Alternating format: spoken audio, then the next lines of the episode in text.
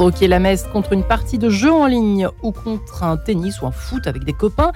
Peut-être votre ado vous semble-t-il vous échapper en ce moment côté vie intérieure et pratique religieuse. Alors tristesse, amertume et culpabilité vous envahissent tant votre enfant devenu grand se rebelle contre Dieu ou la pratique et ou la pratique religieuse. Alors quand la bienveillance laisse la place à l'indifférence, à la critique et au rejet, comment ramener à la fois les ados qui s'en éloignent Marie-Ange de sens Eh bien ça commence tout de suite. Eh bien, j'ai la joie eh bien, de tenter de répondre à cette question, de rassurer les parents qui nous écoutent. Gabrielle Viala, bonjour Gabrielle. Bonjour Marie-Ange. C'est toi, vous êtes venue euh, toujours en tant que maman, en tant qu'auteur. Vous êtes euh, toujours maman de neuf enfants, on est bien d'accord Non, 8. Ah, 8, pardon. Je vous en rajoute à chaque fois, j'ai l'impression. non, 9, c'est pas vous. C'était euh, il y a quelques jours. Mère de famille que vous êtes, responsable associative auprès des couples. Vous, avez, vous allez vous, vous apprêtez à publier cet ouvrage le 18 janvier prochain. Éduquer la conscience des enfants, s'entraîner, se relever, grandir dans le bien. On est bien dans notre sujet, donc, aux éditions Artege. Isabelle Morel est également avec nous. Bonjour Isabelle. Bonjour à tous. Vous qui êtes professeur extraordinaire, je suis persuadée que oui. extraordinaire. C'est drôle ce terme. Oui, c'est, en fait, c'est, ceux qui ne sont pas là de manière ordinaire, à temps complet. Oui, c'est ça en fait. Extraordinaire. J'adore. Directrice de l'ISCP, l'Institut supérieur de la pastorale catéchétique. Euh, vous êtes également membre de l'unité de recherche, c'est ça, hein Religion, culture et société mm. à la Cato de Paris, à l'Institut catholique de Paris. Et on peut également mentionner en ce début d'émission que euh, le 11e colloque international du l'ISCP euh, aura lieu du 27 février prochain au 1er mars autour du thème le processus synodal, un chemin d'évangélisation. Wallay bah eh ben, ça en fait du, des mots, du vocabulaire. C'est d'actualité, Absolument, c'est tout à fait papal. Et Joël Prélon est avec nous en ligne. Bonjour, le père. Bonjour, bonjour, bonjour. Notre soleil de la Suisse. oui, c'est beau chez nous. Ah, c'est merveilleux. Bah, écoutez, oh, chez nous, il y avait un beau ciel ce matin, beau lever de soleil, ah très, très poétique. Profitons-en, le ciel de l'âme. Ah, bah, exactement, ça rejoint notre sujet du jour, supérieur du séminaire du diocèse de Sion, que vous êtes en Suisse. Depuis sept ans, pendant sept ans, pardon, vous avez été supérieur du séminaire du diocèse de Sion. Vous, euh, êtes, euh, vous avez poursuivi votre mission comme chapelain de la basilique de Valère et prêché des retraites et des sessions. On peut mentionner votre dernier ouvrage, Quel prêtre pour demain sortir de l'abus d'autorité chez Mediapol euh, Sujet également d'actualité. Alors voilà, Gabriel Viala, Isabelle Morel, Joël Prélon, les présentations ont été faites. nous avons un prêtre avec nous, tout va bien. Comment on va pas pouvoir dire trop de bêtises euh, C'est vrai que aïe, aïe, ça commence bien, cher père Joël Pralon. Est-ce que c'est un sujet qui vous parle? Est-ce que vous semblez, vous sentez que c'est de plus en plus d'actualité ou pas? Cette espèce de d'indifférence euh, grandissante ou au contraire, est-ce que je suis un petit peu hors sujet maintenant avec cette nouvelle génération un peu étonnante qui nous Alors écoutez, juste une précision, moi j'ai écrit un livre, Vous les ados, les préférés du bon Dieu, c'est hum. mon dernier, pour les ados et sur les ados aux éditions des Béatitudes. Hein. Voilà, ça veut dire que je vais pas mal dans les lycées, les collèges et tout ça. C'est un monde que, que j'apprécie beaucoup. Alors c'est vrai que les ados sont en crise parce que le monde est en crise. Puis tout simplement l'ado est en crise parce que c'est un ado. Ouais. Euh, et, et, un ado c'est une maison en pleine construction, c'est-à-dire qu'on n'a encore pas mis les portes, les vitres, la, la, structure est bien là, mais une maison ouverte à tous les vents. Hum. Donc il faut être euh, très attentif, le laisser aussi euh, réfléchir, être lui-même. L'ado est en doute aussi au niveau spirituel. Souvent les parents disent mais on a transmis la foi à nos enfants. on ne transmet pas la foi, hmm. on transmet des traditions religieuses. Hmm. C'est comme si vous forciez, mais bien sûr, c'est comme si vous forciez un enfant à à, lui dire tu dois tomber amoureux de telle fille ou de tel garçon, ça marcherait pas. Bah, la foi, c'est une question d'amour. On témoigne de ce qui nous habite. Alors, euh, le, problème, il est, il est d'abord chez nous. Quel feu nous brûle pour donner envie aux ados de s'approcher de ce feu-là? Voilà, je, je, démarrerai le sujet comme ça, mais je ne veux pas monopoliser la parole. Il est toujours là pour nous remettre un peu dans la bonne direction, ce cher Joël Pralon. en tout cas Gabriel Viala. Déjà, le terme, euh, ça fait un peu bam dans la baraque, si je puis dire, puisque euh, on ne transmet pas la foi. Est-ce que vous êtes. Euh, ça vous étonne? Ça vous partagez ce point de vue? Vous n'êtes pas obligé d'être d'accord, hein, cher Gabriel? C'est pas parce que Joël Pralon est prêtre qu'on est d'accord. Hein, on est d'accord. Euh, non, j'aime beaucoup l'idée de le, enfin, les prémices de cette pensée, ouais. puisque la prémisse, enfin, ça rejoint moi ce que j'ai dit dans mon ouvrage et qui me tient énormément à cœur, c'est que les consciences se répondent les unes les autres. Hmm. Et donc en fait, on rayonne de la foi. Enfin, voilà. Et, et, en fait, mais là sur lequel je, je mettrai une petite nuance, et en particulier pour l'adolescence, c'est je pense que les adolescents ont énormément besoin de cohérence euh, mm. et qu'ils cherchent à tout va en fait des réponses de façon euh, quelquefois brute. Vous avez des euh, exemples à la maison Oui, oui. Ah, j'en rêve. J'ai plein d'exemples. Racontez-nous euh, questions. Et, enfin, moi, j'aime énormément l'adolescence. Je trouve que c'est un âge extrêmement touchant, mais c'est un âge extrêmement exigeant pour les éducateurs et pour les parents, mm. parce que ça nous met face à une remise en cause personnelle et constante, où on ne s'attend, enfin, dans, les lieux où on ne s'attend pas, en fait, dans les lieux de notre existence. Enfin, je vois la, la, crise de foi est souvent une crise euh, anthropologique. Enfin, c'est hmm. et, je pense que la, de, du coup, l'adolescent a besoin de faire des liens entre la foi et sa raison. Et c'est là où je dirais, on ne transmet pas la foi, mais on doit transmettre une doctrine chrétienne. En fait, on doit, on doit transmettre que c'est cohérent et que c'est logique. Enfin, en tout cas, moi, adolescente, euh, j'avais besoin de ça, de, comprendre que c'était un édifice je me qui suis, tenait. Je me suis barrée, moi, à l'adolescence, croyez-moi. je me suis vraiment éloignée, pardon, les auditeurs qui sont choqués par mon vocabulaire. Moi, j'avais besoin de, comprendre comment ça marchait. Enfin, j'avais besoin de comprendre le lien entre la foi et la morale. Déjà, un énorme morceau, je pense, pour un adolescent. Enfin, Et puis, de comprendre, parce qu'en fait, qu'est-ce qui les fait s'échapper? Quelquefois. Est-ce que c'est est -ce c'est le Christ qui les fait s'échapper ou est-ce que c'est les exigences hein. de la foi? Est-ce que c'est ce qui va découler de la foi qui, qui va les faire euh, s'hérisser? Et donc, il faut leur.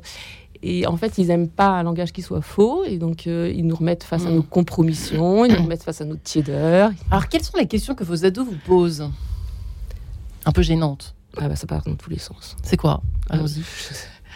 Euh, sur, moi-même Bah oui, vous, avez fait donner l'eau à la bouche, on a envie de savoir, justement, les, on a envie de, de concret. C'est très, difficile à rendre parce que le, propre de l'adolescence, c'est.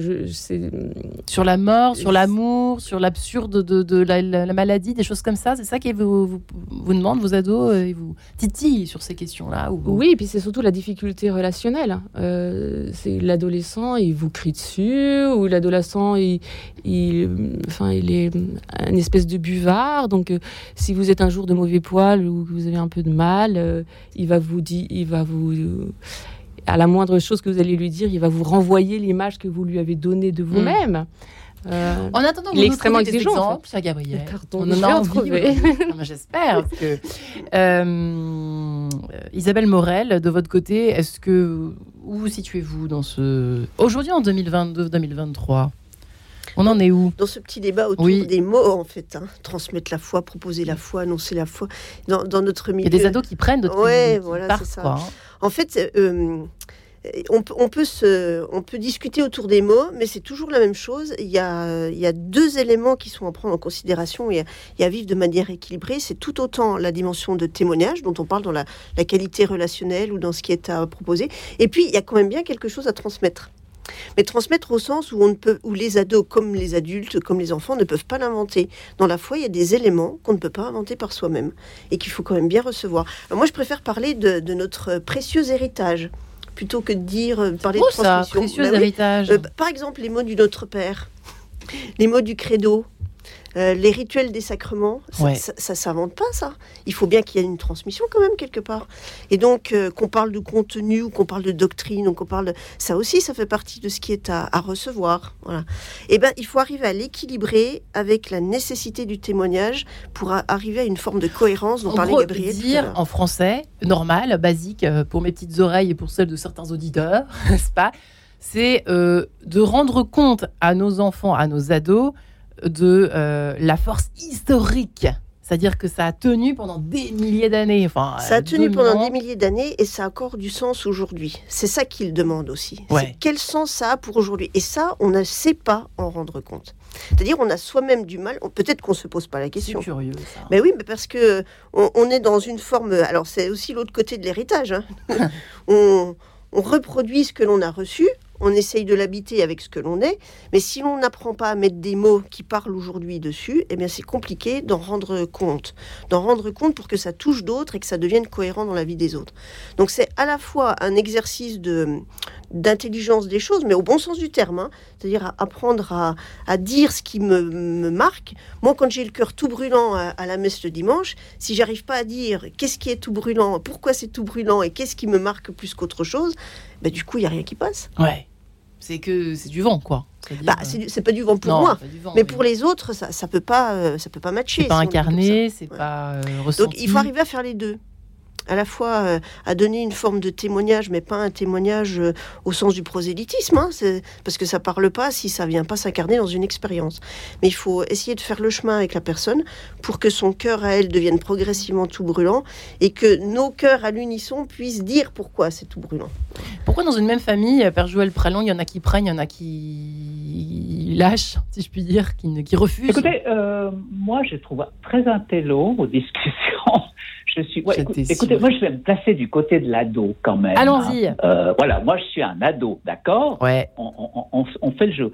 Alors moi, c'est vrai, euh, vos histoires de doctrine et tout, bon, ça rentre certainement quelque part ça ressortira un beau jour. Mais maintenant, moi, c'est pas trop ce que j'ai besoin d'entendre. Donc, moi, je suis pas famille, je suis pas parent, mais je contacte beaucoup d'ados et c'est les questions qu'ils me posent. Et c'est des questions très euh, pratiques d'abord sur leur vie. Si j'essaye de, de, décrire en trois points l'ado euh, tel que je le ressens et le côtoie, donc l'ado, c'est d'abord quelqu'un qui veut se démarquer des parents, c'est normal. Hmm. Et il s'oppose, mais pour se poser. Et là, il faut être fort en face, il faut comprendre ça. Il provoque et en même temps, il a besoin de réponses, comme on a dit, qui tiennent la route. Donc, même si ces réponses sont cohérentes, ça ne veut pas dire qu'il les accepte, mais juste pour la provoque. Le deuxième point, euh, il est en pleine euh, ébullition émotionnelle. L'émotion domine la raison. Ça ne veut pas dire qu'il ne faut pas être raisonnable, il faut aussi en tenir compte de ces émotions qui le tirent hors de lui-même. Il est surtout en quête de satisfaction affective, sensitive, voire sexuelle. Hein. Il, y a, il, y a, toute cette sexualité qui lui, qui lui pète à la figure. C'est aussi tout à fait hormonal, hein, neurologique, là. Et il va, il va surtout se lier au singulier qui lui donne cette satisfaction. Ça peut être euh, un camarade, une camarade, les petits écrans, enfin tout ça. Et puis surtout qu'on lui foute la paix. Euh, et la doctrine, c'est aussi de lui dire maintenant, écoute, tu baisses ton écran, c'est l'heure, viens manger. Ça, c'est aussi la doctrine familiale. Ensuite, l'ado, il a un cerveau, disent les neuropsychiatres, très plastique. C'est comme de la pâte à modeler. Et toutes les expériences qu'il va vivre fortes surtout, ça va le modifier. Et là, il faut être attentif quand on est éducateur et parent par rapport à ces expériences-là qui peuvent aussi les détruire. Et là, alors, c'est vrai, les règles sont importantes. Les règles sont importantes pour canaliser justement ces émotions. Il faut accepter ce passage-là et même l'ado le reconnaît quand je leur demande mais si on vous enlevait toutes les règles, vous seriez d'accord? Et là, les parents ne sont pas là et ils me disent si les parents enlevaient les règles, c'est comme s'ils ne nous aimaient pas, c'est comme s'ils s'en fichaient de nous.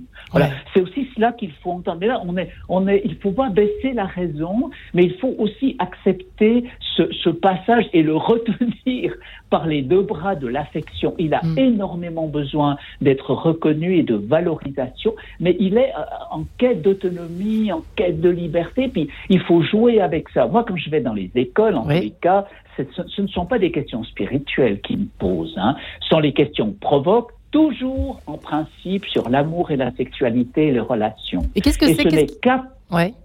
Oui, qu'est-ce qui pose comme question, euh, excusez-moi Père Joël Pralon, qu'est-ce qui pose comme question euh, en lien avec euh, l'existence ou non de Dieu, la, vie spirituelle versus la sexualité par exemple? Là, je vais être un peu provocateur bah, par rapport aux, parents cathos et aux prêtres cathos que je suis, je le revendique.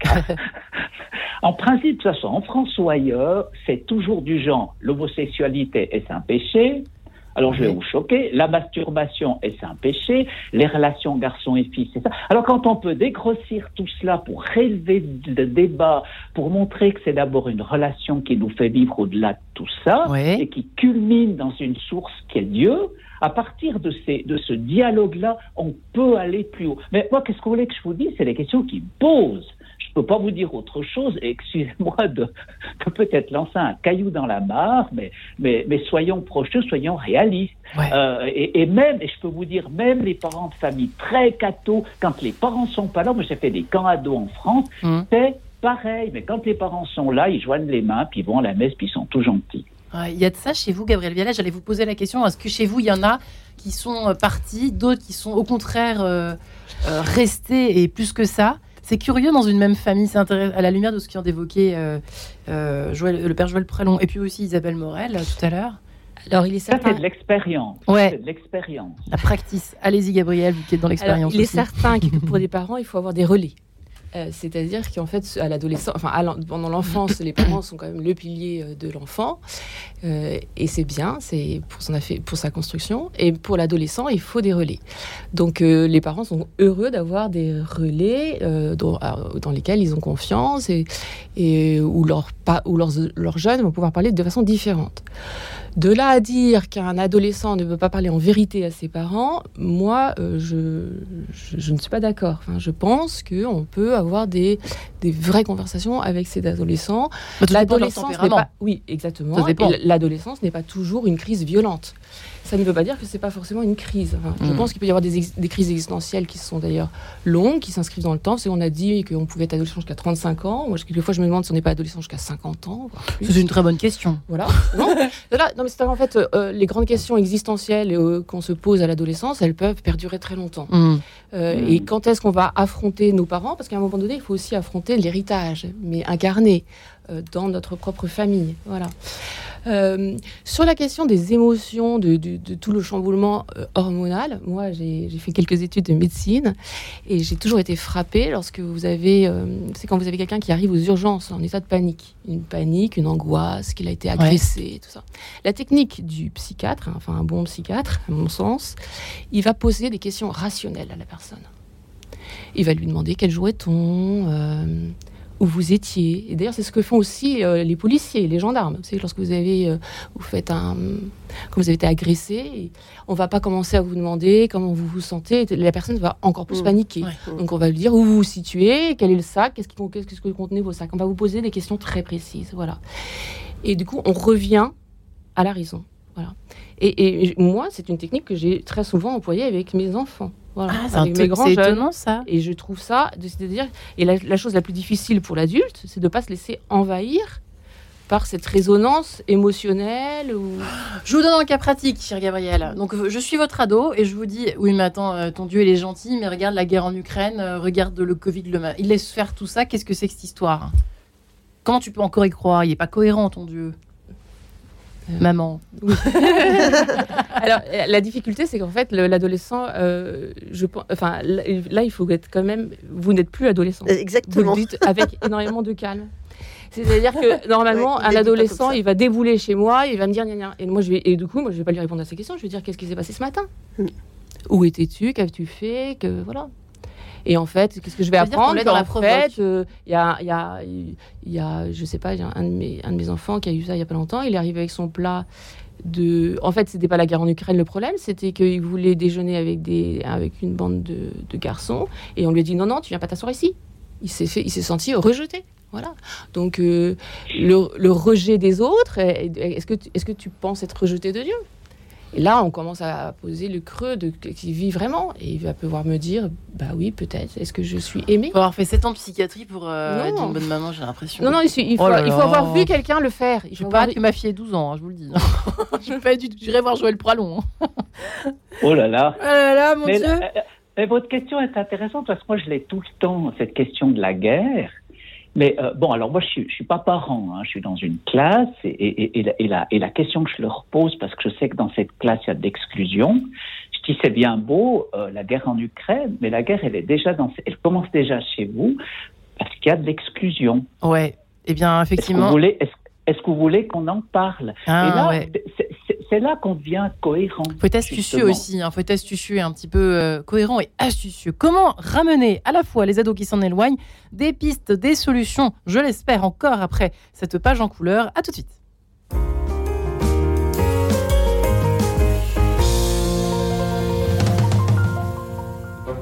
Le bonheur en musique, Edith Walter. Le bonheur en musique existe et il embellit la vie. Pour cela, je souhaite partager avec vous mes émotions musicales, passées ou dans l'actualité d'un proche présent, que ce soit l'évocation d'un concert particulièrement émouvant, d'un disque exceptionnellement beau ou encore la promesse d'un événement musical à venir. La vie est un sommeil, l'amour en est le rêve, dit Alfred de Musset. La musique participe à son bonheur. Le partager chaque semaine avec vous est mon défi. Le bonheur en musique avec Edith Walter, chaque vendredi à 20h45 et le dimanche à 14h30. La CAVIMAC, la sécurité sociale des cultes depuis 1978, gère et finance la santé, la retraite, l'action sociale et la prévention pour les ministres du culte, les membres des congrégations et des collectivités religieuses. Pour plus d'informations, rendez-vous sur cavimac.fr. La CAVIMAC, la sécurité sociale au service des cultes. Radio Notre-Dame, les auditeurs ont la parole. Radio Notre-Dame a un ton unique qui me plaît tout particulièrement. C'est un mélange à la fois de spiritualité, voire de prière, d'actualité, voire de débat, et puis de culture. Et c'est formidable. Pour soutenir Radio Notre-Dame, envoyez vos dons au 6 boulevard Edgar Quinet, Paris 14e ou rendez-vous sur www.radionotre-dame.com. Merci. En quête de sens, Marie-Ange de Montesquieu. Et nous voilà partis dans les projections. Qu'est-ce qu'on retrouve chez nos enfants ou pas? Qu'est-ce qui nous fait peur? Enfin bref. Comment ramener à la fois les ados qui s'en éloignent Si vous nous rejoignez, il n'est pas trop tard. Nous en parlons avec nos trois invités ce matin. Gabrielle Viala, qui est maman de huit enfants, euh, qui a fait un peu de psychiatrie. Elle ne nous l'avait pas dit, mais j'ai l'impression qu'elle en a fait. Non, c'est pas ça, les études de médecine? Ah, j'ai oui, pas de la psychiatrie. Ah, c'était autre chose. D'accord, bon, vous auriez pu. Hein. Responsable associative auprès des couples, vous allez publier un ouvrage tout à fait dans le thème de l'émission éduquer la conscience des enfants, visiblement ça commence comme cela, éduquer la conscience des enfants, s'entraîner, se relever, grandir dans le bien, cher Tej. Isabelle Morel est également avec nous, professeure extraordinaire, directrice de l'ISPC, l'Institut supérieur de pastoral catéchétique, et euh, membre de l'unité de recherche religion, culture, société à l'Institut catholique de Paris. Et enfin, le père Joël Pralon, notre pépite ensoleillée du côté de la Suisse, qui a eh été supérieur du séminaire du diocèse de Sion pendant sept ans, euh, qui, est, euh, qui a publié euh, cet ouvrage Quel prêtre pour demain? sortir de la d'autorité chez Mediapol, pour lequel vous viendrez certainement, cher père Joël Pralon, prochainement dans cette émission. les ados, les préférés du bon Dieu, eh c'est mon dernier livre pour les ados. Les ados préférés du bon Dieu, pardonnez-moi, chez euh, Mediapol également, c'est ça Non, c'est Béatitude, mais c'est pas. Position des Béatitudes. Hein. Ben voilà, écoutez, j'ai mal, j'ai mal travaillé, euh, mais je le note comme ça, je n'oublierai pas. Et effectivement, Isabelle Morel, nous en parlions euh, à l'instant. Déjà que le métier de parent n'est pas simple quand arrive l'adolescence de nos enfants, où effectivement il y a ces histoires de projection, de peur, de se retrouver dans son enfant. Qu'est-ce qu'on va faire s'il pose les mêmes questions que moi? Les problèmes que j'ai posés à mes parents, ils vont me les poser.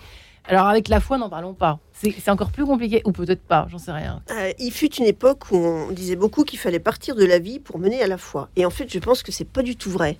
La vie et la foi, c'est complètement mélangé. C'est-à-dire que ce qui nous mm. arrive dans la vie, eh ben, ça impacte notre foi. Et notre foi, elle C'est vrai, ça, notre hein, même après. Hein. Ah oui, c'est mm. exactement ce qu'on se disait. Les, questions euh, existentielles, elles se posent tout autant euh, de manière humaine, anthropologique, en fait, et, et puis euh, dans le domaine de la foi. Donc, il y, a des formes de. C'est pas seulement des projections, c'est que tout est lié. C'est ce que dit beaucoup le pape François. Tout est lié. Bah, tout est lié dans notre relation aux autres, à nous-mêmes, à Dieu, à la mm. terre. Voilà. Et, et donc, la crise de foi, c'est aussi une crise de confiance dans, tout le reste, y compris en soi-même. Hmm. Tout simplement, en bah fait. Pour prendre la température de notre foi, je te, je te dirais qui tu es, qui, comment tu vas déjà, comment tu vas. C'est une question de, hein. cohérence, d'équilibre en soi, mais, mais euh, le, bien-être, finalement, c'est une recherche d'équilibre euh, euh, total. Dans, mes équilibres relationnels avec moi, avec Dieu, avec les autres. Et s'il y a un domaine qui est en pleine ébullition, alors ça vient faire bouillir le reste aussi. ouais, c'est amusant parce que j'avais jamais réfléchi à ça. Figurez-vous, quand même le faire en quasiment 650 émissions d'enquête de sens. Mon Dieu, bah je le cherche toujours ce sens alors. Joël Pralon. Mais est-ce que c'est intéressant, euh, Père Joël Pralon, cette intrication au fond de la, vie et de la foi qu'on a tendance à pas forcément faire? c'est en théorie qu'on peut disséquer, mais dans le réel, confiance aux parents, confiance en Dieu, c'est il faut, simplement essayer d'écouter, d'entendre, et avec les ados, c'est poser les bonnes questions. Euh, c'est clair que les, les, bonnes réponses qu'on donne, ça va quand même rentrer, mais c'est encore mieux si on les aide à trouver euh, les bonnes réponses. Après, à mon avis, ils sont plus convaincus. Mmh. Euh, je relisais en fait votre interview dans l'Eteia, euh, que dire à son ado qui n'a plus la foi d'ailleurs, L'Eteia que nous, que nous saluons. Euh, S'il détecte vos défauts sans en laisser échapper aucun, sous prétexte que vous allez à la messe, eh bien tant mieux pour vous, il aura servi, dites-vous, à votre conversion personnelle, mais ne relâchez pas pour autant votre autorité. Ça sent vraiment le vécu des, de nombreux parents. Mais c'est pas simple, Gabriel Viala, il a l'impression qu'il faut être un peu euh, irréprochable pour expliquer que, bon, bah, parfois, le euh, que, que, pas parfois, que toujours la foi sert toujours, que c'est toujours bien, qu'il faut. C'est vrai qu'il y a quelque chose comme ça de.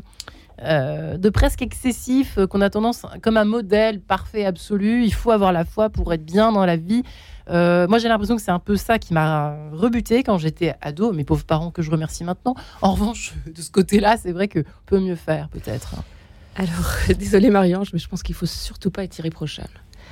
Et, je pense que c'est, enfin moi, en l'occurrence, moi j'ai énormément souffert d'images d'irréprochabilité qui. Vous aussi alors. Ah oui, oui, moi aussi. Et je pense que, euh, au contraire, il faut, il faut donner, euh, il faut que nos enfants puissent faire l'expérience de voir des autorités paisibles, euh, des autorités qui, qui, qui, ont des convictions.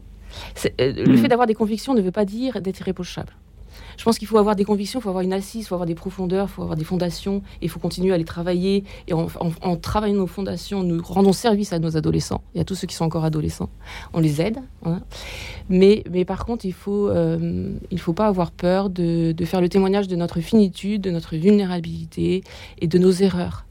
Euh, moi, je trouve que quelqu'un qui, euh, qui, a une, oui, qui, a, une très belle personnalité, euh, et qu'on peut admirer pour sa personnalité qui est différente pour chacun, hein, voilà.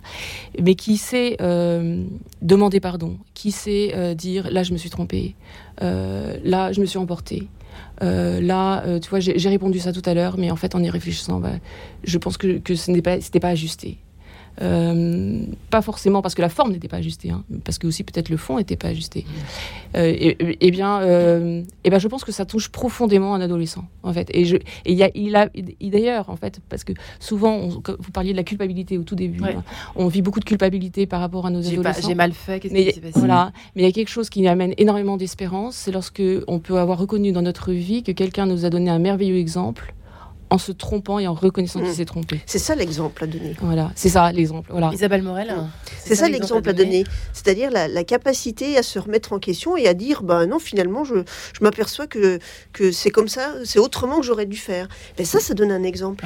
Un bel exemple. Et qui montre que ben, ça fait partie de la vie, euh, de relire ce que l'on a fait et puis de réajuster son chemin. Et de dire que nous, parfois aussi, on doute ou pas, Père Joël Pralon est-ce qu'on peut dire qu'on doute Mais Bien sûr, moi j'aime beaucoup ce qui vient d'être dit. Un modèle n'est jamais parfait. Donc l'adolescent a besoin de modèles auxquels s'identifier pour un temps, euh, ce qui va l'aider à trouver son propre chemin. Mais c'est vrai que c'est vraiment la cohérence hein, qui a été soulignée plusieurs fois. Bah, moi aussi, je, suis quelqu'un qui me trompe et tout ça, et je suis capable de le reconnaître, tout en euh, gardant cette assise dont, il était question tout à l'heure. Oui, tout à fait. C'est-à-dire que euh, bah, la question, évidemment, que vous attendez toutes et tous, euh, c'est euh, le choix. C'est-à-dire que on peut, on peut être des parents, euh, peut-être nous écoutent-ils ce matin, ces parents-là, qui ont fait le choix de donner le choix, en fait, totalement depuis le départ à leurs enfants. Ils vont même jusqu'à l'extrême, ceux-là. Ils vont jusqu'à ne pas les baptiser bébés en disant Moi, je lui laisse le choix. On en voit de plus en plus. Hein, ça. Alors, justement, alors je m'adresse à vous, Isabelle Morel, pour cette question. Oui, alors ça, c'est une question complexe parce que ça, souvent, la motivation de, ces parents-là, c'est de laisser la liberté. C'est ce qu'ils disent. Hein. On leur laisse la liberté de choisir après. Pour éviter justement qu'il y ait eu un rejet. C'est ça. Mais en fait, pour moi, pour moi, la liberté, elle s'éduque. C'est-à-dire que la liberté de mm. choisir, pour, pour, avoir la liberté de choisir, il faut que j'ai en main tous les éléments qui me permettent de choisir. Si je ne connais pas ce qui constitue les éléments du choix, comment je vais choisir? Mm. Et, donc, à mon sens, hein, euh, il y a aussi des éléments qui font partie de l'éducation et donc de la responsabilité des parents, qui vont jusqu'à donner les éléments du choix, de la capacité de choisir, et y compris de structurer la personne. Euh, on ne donne pas le choix d'aller ou pas à l'école. C'est juste. Mm. Pourquoi? Parce qu'on est persuadé que c'est important d'aller à l'école et on est capable d'en rendre, rendre compte. C'est important, c'est pas seulement parce que c'est obligatoire en France. C'est important parce que ça te permettra d'avoir un métier, parce que ça va te donner les éléments pour pouvoir euh, vivre euh, correctement en société, etc., etc. Eh bien, si pour moi la foi c'est quelque chose qui aide à vivre et à se structurer et à avancer dans la vie, et que je peux en rendre compte de cette manière-là, hmm. alors ça fait partie de ma responsabilité d'éducation. Ouais. Gabriel Viala, vous êtes d'accord Oui, oui, je réponds à fond. Euh, moi, voilà, c'est-à-dire qu'en fait, l'adolescent, il pose énormément la question de la hiérarchie euh, des valeurs, la hiérarchie de de ce qui, qu'est-ce qui est important, qu'est-ce qui est essentiel, qu'est-ce qui est grave. Euh, et il pose cette question à ses parents et il attend une réponse. Il faut absolument qu'ils puissent hiérarchiser. Il y a énormément, alors vous demandez des exemples, moi énormément, alors surtout en, en travaillant avec des jeunes femmes. Euh, sur leur cycle, sur l'aspect de leur sexualité, enfin ce qu'elles ont vécu de difficile dans leur sexualité, énormément font euh, référence à leur adolescence. Euh, avec du recul, en se disant finalement j'étais dans une famille catholique, hein, donc dans des familles plutôt conventionnelles, on pourrait dire, donc de la messe du dimanche et du sourire du père, du père Joël, voilà. c'est ça. Et en fait, et, et mais qui, mais c'était c'était un calque, enfin c'était ce qui était demandé euh, pour, pour euh, paraître être des gens bien en fait. Hein. C'était assez pharisiaïque. Enfin c'est comme ça qu'elles le relisent et en fait elles ont surpris. Par exemple il y en a une dont je mets l'exemple dans mon livre. Elle, a surpris euh, sa mère dire à son père. en fait, elle a des bonnes notes, on peut pas tout lui demander parce qu'elle n'est plus, elle ne venait plus à la messe. Mmh. Donc en fait, elle a surpris, enfin, elle a, elle a, elle a perçu qu'en fait, c'était la hiérarchie était, était tronquée. Euh, c'est-à-dire qu'à partir du moment où elle était bonne à l'école, euh, finalement, qu'elle quitte, la foi ne n'affectait pas ses parents. Ou, assez peu. Ou alors il fallait qu'elle y aille à Noël, dans le signe de, dans le signe de cohérence. Ou alors il fallait qu'elle y aille quand il y avait la grand-mère. Parce qu'en fait, c'était le regard de la grand-mère sur la famille qui, qui, qui était, hmm. pour les parents, la raison pour laquelle on allait à la messe le dimanche. Et, et là, en fait, il y a une espèce de fausseté. Et, le cardinal Newman euh, revient beaucoup dans le domaine de la conscience et de la foi euh, aux pharisiens et aux publicains. Et, ça rejoint aussi ce que je, disais tout à l'heure, en fait, sur le, le fait qu'il fallait pas être irréprochable. Mais, mais euh, en fait, il faut retrouver l'attitude du publicain. Moi, j'ai une marraine qui est religieuse, donc je suis bien gradée. Donc oui, une religieuse. Et, enfants, et, marraine et très souvent, non mais très souvent, lorsque j'ai pu dire, j'étais peinée de voir que mes enfants ne semblent pas si intéressés par la foi, ou ça m'arrive, voilà, plusieurs fois. Et elle, elle, me répond des, elle, elle, me répond de façon systématique. Alors maintenant, j'ai plus besoin de me poser la question ou de me plaindre de ça. Elle me dit, mais tu ne sais pas ce qui se passe derrière la porte. Hmm. En fait, une, voilà. Et, et, en fait, il faut accepter aussi de pas de pas rentrer euh, hmm. dans la relation que nos enfants ont avec Dieu. Et alors, j'abonde dans le sens d'Isabelle, hein, c'est-à-dire en fait, euh, euh, alors là, la délicatesse, c'est lorsque les deux parents, quand il y a deux parents et qu'ils ne sont pas d'accord entre eux, ça c'est très délicat mmh. de, de, dire que par exemple la messe du dimanche, c'est le mmh. parquet du, des règles de la maison. Mais lorsqu'on a le bonheur d'avoir euh, d'être tous les deux d'accord, en fait, euh, enfin la question ne se pose pas. Je pense que, que tant qu'ils sont à la maison, ils viennent à leur table, ils, vont à la messe. Enfin, voilà, c'est mmh. pareil, règles. Ça, Effectivement, par Joël Pralon, intéressant quand les deux parents ne euh, sont pas forcément d'accord sur sur le, le, le, principe traditionnel hein, de le, culte, par exemple, de la messe le dimanche. C'est compliqué. Hein Qu'est-ce qu'il faut faire? Qu'est-ce qu'on conseille? Donc, c'est-à-dire de croire en la vie spirituelle au cœur de l'ado. Le Père et moi sommes toujours à l'œuvre, dit Jésus. Il ne faut pas oublier. Euh, et c'est vrai, ce qui a été dit, c'est que les ados ont une relation avec Dieu beaucoup plus profonde qu'on ne le pense. Et j'ai eu des confidences d'ados qui sont des ados normaux et qui déconnent comme tous les autres ados dans la meute mais qui entre quatre yeux vous disent, j'ai eu des exemples, j'entends une parole en moi, même tu, même tu plus que ceci. Moi, j'ai des confidences d'ados et qui sont tout à fait des ados normaux, qui sont très étonnants. Alors ça, il faut croire en la capacité spirituelle de l'ado. Et puis, dans ces moments-là, il faut pas non plus se focaliser sur cette messe du dimanche. Mais par contre, proposer à l'ado de vivre des expériences en dehors de la famille, par exemple, avec d'autres ados, comme, comme le scoutisme, des camps, des, des moments privilégiés, où il se retrouve avec d'autres ados croyants. Et ça, c'est important parce qu'il va pouvoir s'identifier à d'autres, parce qu'il faut dire que l'ado, bah, quand il vient à l'église le dimanche, du moins chez nous, hein, il est souvent seul comme jeune. Et il se demande ce qu'il fait là. Mm. Donc il, faut accepter à un moment ce, ce, passage à la fois pas lâcher, mais il ne faut pas réduire, je pense, la messe à une pure obligation. Parce que j'en ai vu combien que lorsqu'ils ont eu 16-18 ans, ils ont tout lâché parce qu'on les a ce qui fut Il faut faire la distinction, la distinction entre le forcing et l'effort. Et eh ben, je vous propose de continuer cet échange sur le forcing et l'effort, si vous le permettez. Comme j'ai une mémoire de poisson rouge, je compte sur vos trois mémoires. juste après, le psalmiste et Dropkick, la paix, tout simplement. On se retrouve juste après. À tout de suite. Radio Notre-Dame.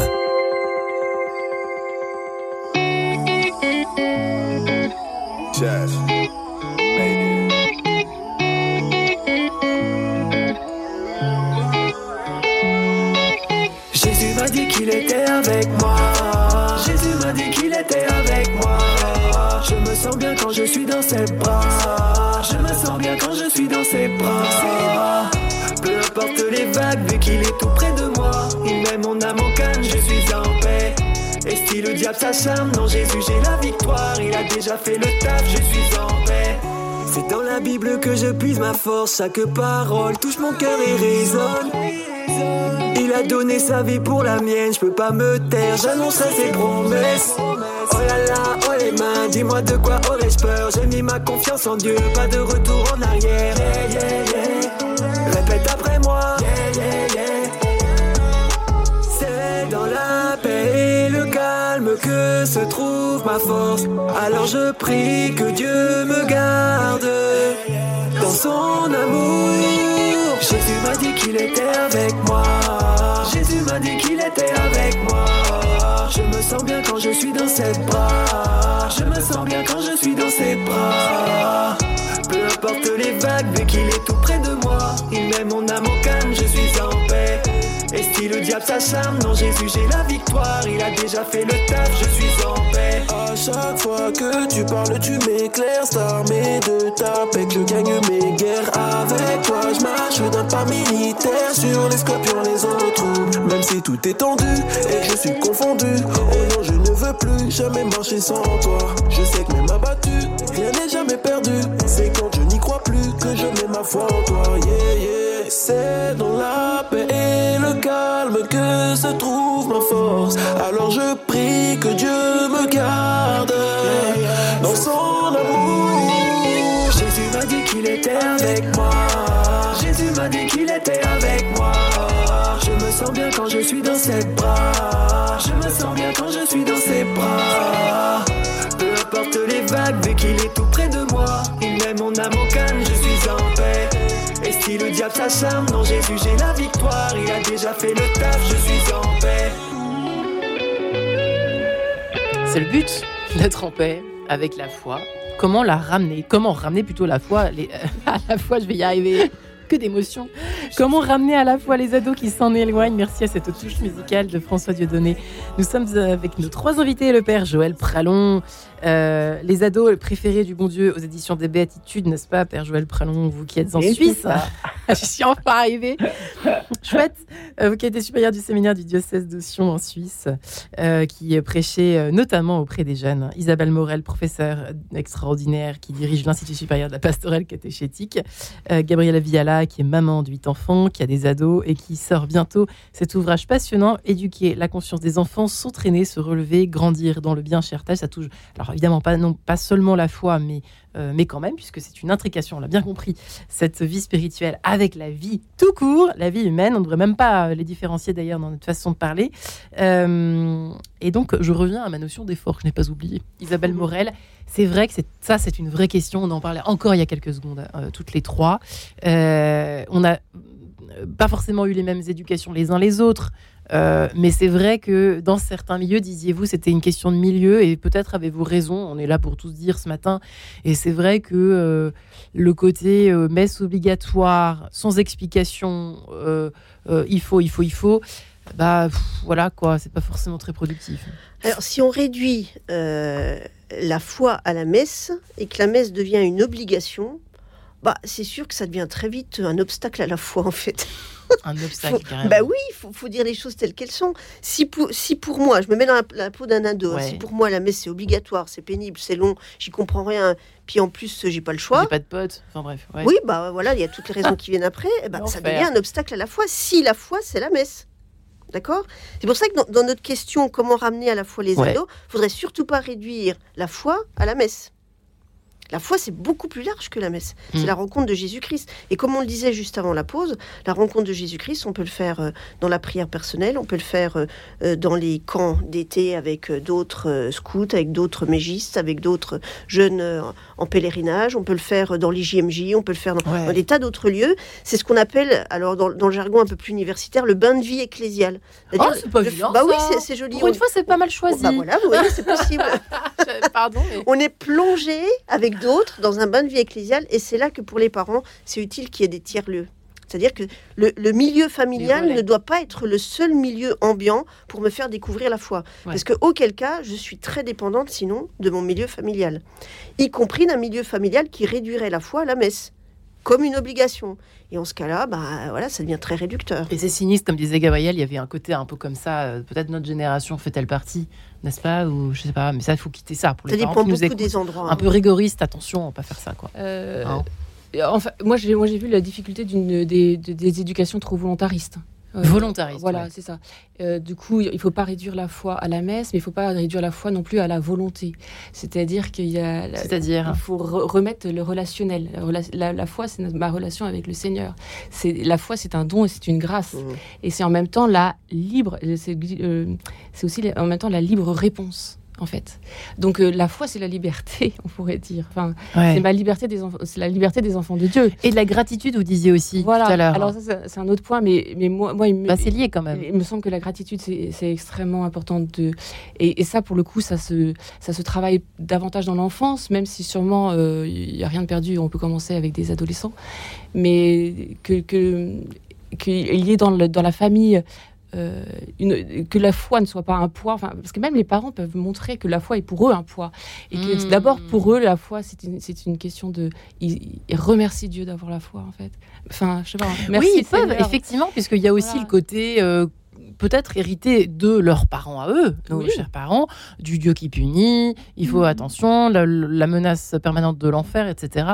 Euh, oui, Père Joël Pralon, je ne vous oublie pas. Le côté, qu'est-ce que vous en dites de cela le, côté obligataire, volontariste, tout ce qu'on peut dire autour de ce euh, côté-là? deux choses. ce que je disais tout à l'heure, ne pas confondre forcing et effort. Ça veut dire que dans la Bible, euh, si on veut pas perdre une, richesse, il faut aussi faire des efforts. Puis ça, ils peuvent comprendre.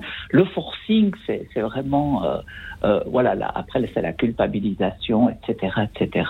Je pense qu'en tous les cas, moi, j'ai été éduqué, si tu vas pas à la messe le dimanche, si tu es en état de péché mortel, puis tu vas en enfer. Exactement. Quand même conditionné hein, par une éducation et on en paye encore le prix.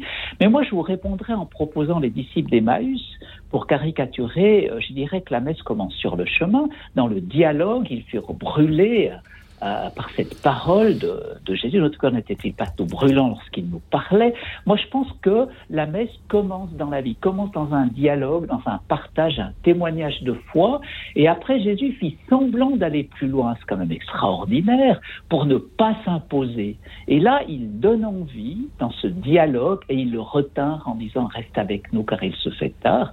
Puis on aboutit au partage du pain, au sommet, au cœur, au centre qu'est l'Eucharistie. Après, chacun, chacune doit se poser la question, avec mon ado, je me situe où sur ce chemin avant Emmaüs? Hmm. En direction d'Emmaüs. Et il y a peut-être des ados aussi complètement euh, découragés, comme l'étaient ces deux compagnons. Mhm. Ils étaient vraiment découragés, ils se sentaient euh, perdus. Et c'est là où, on a un, créneau extraordinaire de, pouvoir rejoindre et cheminer cet accompagnement si cher au pape François. Et puis après, à partir du moment où il y a une conversion, conversion aussi eucharistique, bah, c'est d'aider par l'effort Que c'est pas toujours simple d'aller à la messe et mm. d'être fidèle. Ben, c'est comme quand on est marié, quand on est prêtre, il faut faire des efforts. Mm. Mais quand on est dans le forcing et le légalisme, là, ça, marche plus. Pur et dur et bête et méchant, c'est sûr que ça, ça va pas forcément très loin. Oui. Euh, Mais moi, je pense que cette histoire de la messe, moi, je vois bien en France comme en Suisse, on est focalisé parce que c'est aussi dû à cette éducation. Tu vas pas à la messe le dimanche, tu, tu es en état de péché mortel. En tous les cas, avant. Maintenant, on parle de faute grave. Mais on parle de faute grave, c'est aussi une règle qui aide les personnes vraiment convaincues et converties. La, règle, elle n'est pas première, c'est l'amour qui est premier, mais la règle encadre l'amour, elle donne une direction à l'amour. Euh, c'est comme ça qu'il faut voir les choses. Ceux qui ne vont pas à la messe, ils ne sont pas forcément coupables parce qu'ils n'ont pas goûté goûter comme le Seigneur est bon, même si je ne l'ai pas goûté. En gros, c'est vraiment donner envie au sens où, faut, en fait, on rejoint votre, le titre de votre livre d'ailleurs, euh, cher Joël Prélon, euh, les ados préférés du bon Dieu. Pourquoi? Parce qu'ils sont vrais. Et en fait, ce qu'ils attendent de nous, c'est qu'on le soit aussi. Si j'ai bien compris, euh, Isabelle Morel, c'est un peu ça l'histoire. Oui, si, je veux un peu rebondir sur ce qui vient d'être dit, que je rejoins complètement, on peut se rappeler que le mot Eucharistie, qu'on peut préférer au mot messe d'ailleurs, hein, parce qu'il y a plus de sens derrière. voilà. Le mot Eucharistie, ça vient du verbe grec Eucharistein, qui veut dire rendre grâce. Rendre grâce, ça rejoint la gratitude dont on a parlé tout à l'heure. Qui est tellement tendance, mais qui est tellement belle aussi. Oui, mais donc ça, présuppose que rendre grâce, euh, ça se vit dans la vie de tous les jours et ça se célèbre le dimanche, en fait. Et donc, je suis d'accord avec euh, l'idée que ça commence sur le chemin. C'est-à-dire que ça, commence dans la vie, au moment où on apprend à remercier, à rendre grâce pour ce que l'on a reçu, qui nous est donné comme un cadeau, ce qui nous arrive de bon, de bien, de beau dans la vie. Ça commence là. Là, c'est l'Eucharistie vécue. Et l'Eucharistie célébrée à la messe le dimanche, c'est pour m'en souvenir avec d'autres et euh, remercier avec d'autres, parce que c'est aussi une histoire communautaire. Est-ce que, Gabriel, à moins que vous ayez tout de suite quelque chose à, à, réagir, à dire, à ajouter, euh, cas pratique, je vous prie, désolé, ça tombe encore sur vous, mais comme vous êtes maman, c'est pratique. Je me dis, elle peut, vous accompagnez des, des, des, ados, etc. J'ai l'impression que vous êtes quand même bien immergé dans, dans, dans ce, le monde de l'adolescence, on peut le dire quand même comme cela. Euh, euh, tout à coup, du, presque du jour au lendemain, euh, euh, mon ado vraiment se rechigne à, aller à la messe, à faire la prière éventuellement familiale qui était jusque-là, qui était presque un rituel depuis la, naissance de chaque enfant, le bénédicité, etc. Est-ce qu'il ne faudrait pas commencer par cette histoire de gratitude, en fait, pour essayer de replacer le centre, la raison pour laquelle la foi est importante Je ne sais pas. C'est une question que je vous pose, mais les, unes, les, uns les autres qui veulent répondre, je, pose la question à Gabriel, mais toutes peuvent répondre. Euh, oui, oui, oui. Moi, je, pour, pour moi, c'est essentiel de montrer euh, à nos adolescents que la gratitude, en fait, c'est quelque chose de, pas si évident que ça, de, difficile. De remercier, de savoir remercier, c'est difficile, puisque dans l'évangile, il y en a qui, parmi dix, il y en a qu'un qui revient, alors que c'est quand même dans les dix lépreux, il n'y en a qu'un qui revient. Enfin, euh, et, et, dans nos vies, c'est pareil. Et de la même manière, en fait, euh, vous voyez, enfin, de mon idée, en fait, que les consciences se répondent. Moi, moi, je dis à mes enfants que, que oui, la joie chrétienne, je, je, je désire être dans la joie. Et, c'est, mais c'est pas une, toujours une évidence pour moi. Enfin, c'est un vrai combat d'ailleurs pour moi d'être dans la joie. Et, mais ça, faut le dire par exemple aux ados. Faut pas avoir peur de le dire, ça par ah exemple. Ah oui, moi je dis oui. Ah ouais. je, moi je, je pense qu'il faut l'adolescent est, est, content qu'on lui montre qu'on vit aussi un vrai combat spirituel. Je pense que le combat de la, de la, enfin quelque part le combat de la messe, parce que même si on a une vie personnelle avec le Seigneur, on peut pour différentes raisons. Vous, vous avez reparlé Marie-Ange, mais euh, euh, des, des, scandales qu'on a eu dans l'Église catholique et tout, on peut Il y a ça aussi, aussi avoir de façon enfin, euh, vivre, vivre une crise aussi par rapport à l'institution, par rapport à tel curé. Notre, voilà, pas de peau, c'est mon curé, mais j'ai du mal avec lui. Enfin, et or, c'est c'est là où je suis appelée à aller dans ma paroisse. Enfin, je sais pas. Enfin, et alors, il faut à la fois avoir de la bienveillance, parce qu'en fait, ça réveille nos propres blessures. Donc, voilà. là, je, pardon, je suis désolée, c'est peut-être un peu mélangé. non, non, je rejoins. C'est qu'en fait, si on a eu une éducation volontariste, en fait, euh, euh, on a tendance à se fouetter en permanence, hein, même quand on est, même quand on n'a plus nos parents là. Enfin, voyez, donc, euh, et donc c'est tout un travail en fait d'être bienveillant avec soi-même. Euh, mais en même temps, il, la part de, moi, c'est ce qu'on appelle le combat spirituel, mais je pense qu'il est, il est vraiment présent et, il ne disparaît pas avec l'adolescence. Hein, vous voyez, enfin, c'est, c'est au-delà de mmh. l'adolescence. Mmh il me semble que l'Eucharistie est aussi un lieu de combat. Euh, c'est un lieu. Donc il y a des fois, on est très heureux d'y aller en, en chantant. Et d'autres fois, non. Hein. Et d'autres fois, ça nous saoule. Ouais. Et, et, et moi, je, moi, je, moi, je le dis à mes enfants. Euh, enfin, vous voyez, les... Ah ouais, d'accord. Enfin, je, je dis pas aujourd'hui, ça me saoule. Enfin, vous voyez, parce que voilà. Mais euh, si lui, il dit qu'il en a marre, je lui dis, bah, moi aussi, ça m'arrive, j'en ai marre. Enfin, ouais, ouais. là, t'as pas envie de faire la prière du soir? Bah, moi, si tu sais, des fois, j'ai mal au crâne, excuse-moi. J'ai envie de me faire une série Netflix non, pardon. Mais... Non, vraiment, non, vraiment. Puis en plus, avoir encore les petits qui vont souiner. Et on le sait. Et la bougie. L'ado qui va faire, je sais pas, la serpillière. C'est fond comme ça par terre. On sait pas pourquoi. Et puis il y en a un autre qui va dire, je vous enfin, il va faire le crétin. Et on se dit, mais à quoi ça sert? Enfin, parce que c'est... Alors du coup, on va essayer, on est une bonne, enfin, une gens, on est, on est chic, on est gentil, on essaie d'entonner un chant, mais personne ne suit. Enfin, c'est l'enfer. Et, et, on finit par se dire, mais en fait, on en sort, on peut sortir du prière du soir en se disant, mais on aurait mieux fait de rien faire. Et, là, et là, moi, à mon avis, j'ai une conviction, c'est que, euh, bah non, ce petit effort, même complètement foireux, euh, hmm. il, vaut ce qu'il vaut. Bah donc, euh, Il y a une forme de fidélité. Ouais, voilà, c'est ça. Y compris dans, dans, la manière dont ça peut être difficile à vivre. Et, la fidélité, elle est belle aussi. Hmm. Joël Pralon? Oui, moi j'ai un, petit, témoignage, je pense que c'est intéressant, d'une maman qui me dit Moi je vais plus à la messe, mon fils a 16 ans, il ne veut plus y aller parce que je suis allée pour lui montrer l'exemple jusqu'à maintenant. Et je lui ai dit Et si maintenant tu allais pour Jésus et pour porter ton fils? Et là, elle, elle éclate en pleurs, elle a dit C'est la réponse que j'attendais. Je crois qu'il faut penser aussi que le fait d'y aller, d'être vrai quand on est parent euh, pour ses enfants, eh bien, quelque part, le fait d'être là sans son ado qui a démissionné, eh bien, on lui transmet aussi les rayons eucharistiques. Donc, la puissance de l'Eucharistie qui passe par nos cœurs euh, va bien plus loin que les murs de l'Église. Elle rejoigne, elle, elle rejoint les ados, tous ceux que l'on porte et je pense que si euh, finalement nos jeunes décident de démissionner, eh ben, il faut que nous, on prenne le relais pour les porter à l'Eucharistie. Il y a, dans, Acte 20, il y a un très beau passage du jeune adolescent Eutique qui tombe, vous savez, du troisième étage pendant une Eucharistie célébrée par Saint Paul. Et, et, ça ressemble à nos ados qui sont toujours assis en marche sur le bord de la fenêtre, on ne sait pas de quel côté ils vont tomber. Et, et Paul de dire, n'ayez pas peur, il n'est pas mort, son âme vit en lui. Hum, c'est au milieu d'une Eucharistie, je trouve ça très beau. C'est pour montrer que cet ado, il tombe, euh, pendant cette Eucharistie, et l'Eucharistie, la puissance eucharistique, va à ce moment-là euh, donner la vie à son âme. Pour terminer, Père Joël Pralon, vous dites sachez que l'ado s'imagine un Dieu fonctionnel qui doit agir quand lui en a besoin rapidement. Qu'est-ce qu'il faut faire pour répondre à cela cette, euh, eh bien, justement, il faut dialoguer. Moi, je pense qu'il faut toujours le ramener, comme on a dit tout à l'heure, à ce que lui vit, parce que derrière cela, il y a un vécu. Et essayer d'aller plus loin dans le vécu de l'ado pour comprendre sa question et l'aider à trouver. Ça rejoint ce que disait euh, maman Gabrielle tout à l'heure, effectivement.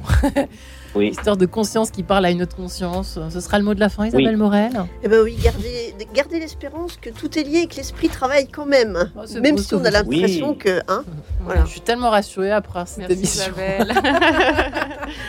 Gratitude générale, c'est rare que je dise ça. Merci Père Joël Pralon et votre livre, Les ados préférés du bon Dieu chez Béatitude, que je vais acheter tout de suite. Isabelle Morel, merci aussi. Professeure extraordinaire, directrice de l'ISCP, l'Institut supérieur de pastoral catéchétique, religion, culture et société. C'est votre unité de recherche à la Cato de Paris et Gabriel Viala. Et eh bien, votre livre est également à se procurer d'urgence. Hein. Éduquer aujourd'hui, surtout avec tous ces questionnements, éduquer la conscience des enfants, s'entraîner, se relever, grandir dans le bien. Il y a le sens de l'effort là-dedans. Gertège, merci infiniment tous les trois pour votre participation active à cette émission.